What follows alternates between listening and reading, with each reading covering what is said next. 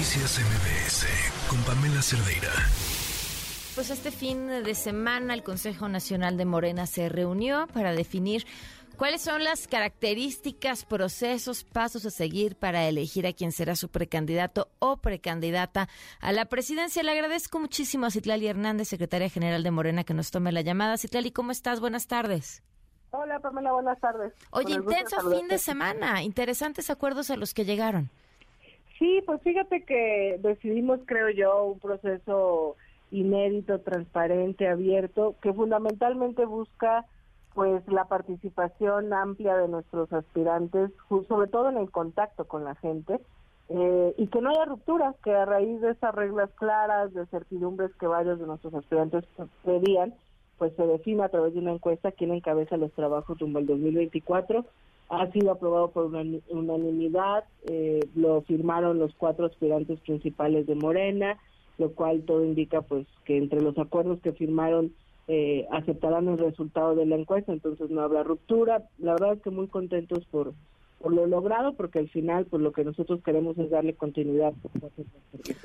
¿Hubo, ¿Hubo alguna parte en específica que fuera más complicada de llegar a un acuerdo? No importa si nunca has escuchado un podcast o si eres un podcaster profesional. Únete a la comunidad Himalaya. Radio en vivo. Radio en vivo. Contenidos originales y experiencias diseñadas solo para ti. Solo para ti. Himalaya. Descarga gratis la app.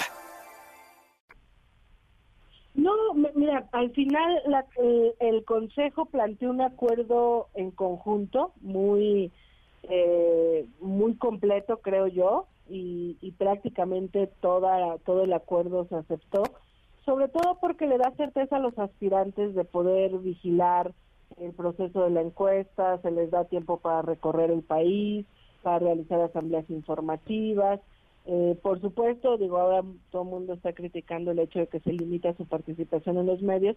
Es que no estamos en una campaña abierta, estamos en un proceso interno y lo que queremos es que la militancia, que los simpatizantes, pues les escuchen en, en sus recorridos a nivel nacional, no en, un recorrido por los medios.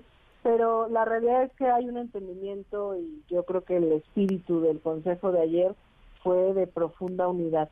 no importa quién sea, las reglas están claras, todos son buenos compañeros, al final ganará solamente una persona y después de eso todas y todos cerraremos filas. Eh, si todavía no será esta crítica por los medios, por la forma en la que está redactada, es que dice, evitarán los medios, o sea, no los medios, sino los medios reaccionarios, conservadores, adversarios de la Cuarta Transformación y partidarios del viejo régimen. ¿Quién tiene la lista? pues yo creo que el presidente ha sido muy crítico en las mañaneras con varios de estos medios, ¿no? yo lo he dicho eh, en los últimos días, horas, pues como latinos, que me parece que surgió con una inversión económica eh, de políticos del viejo régimen, que tiene una línea muy clara contra la cuarta transformación, medios que difunden fake news. Mira, más allá de eso, la, la, la propuesta busca recuperar el espíritu de nuestro movimiento. Eh, yo creo que Andrés Manuel López Obrador es el dirigente político más relevante de los últimos tiempos y no lo hizo con los medios, lo hizo justamente recorriendo cada rincón de ese país y convocando a mucha gente a sumarse a un proyecto alternativo de nación.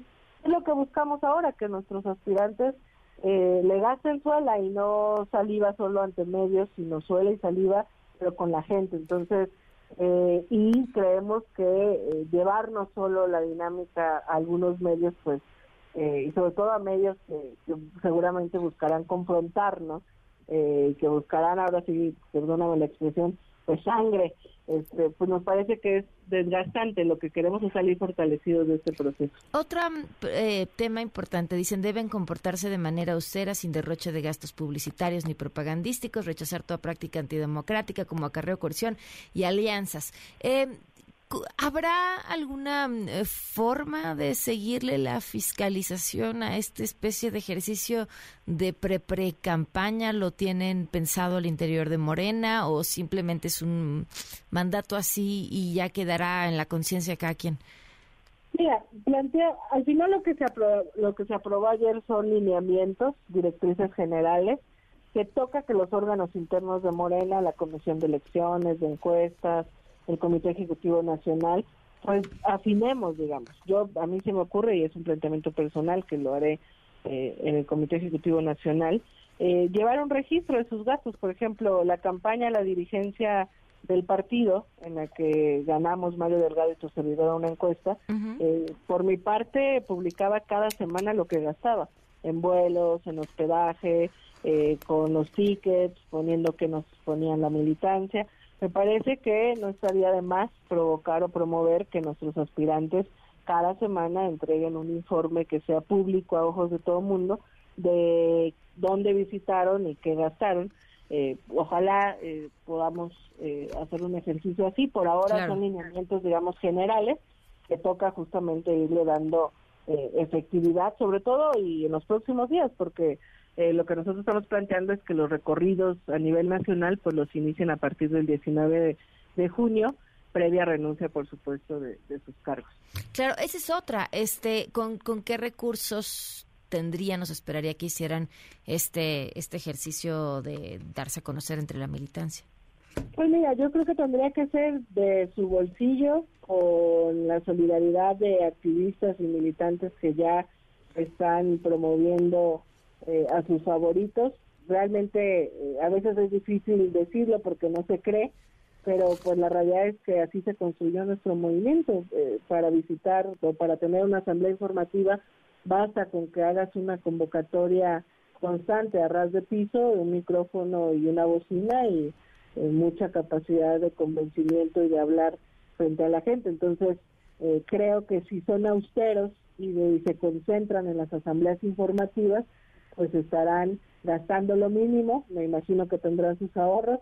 Entonces, bueno, creo que es una incógnita que ha surgido en los últimos en las últimas horas que pues seguramente en los próximos días estaremos dando respuestas más puntuales de cómo eh, garantizar esta transparencia que, un proceso de tanta relevancia ya no solo para Morena sino a nivel público pues eh, amerita. Perfecto, pues Itlali, te agradezco mucho que nos hayas tomado la llamada. No, al contrario, Pamela. Un gusto saludarte a ti. Gracias, buenas tardes. Noticias MBS con Pamela Cerdeira.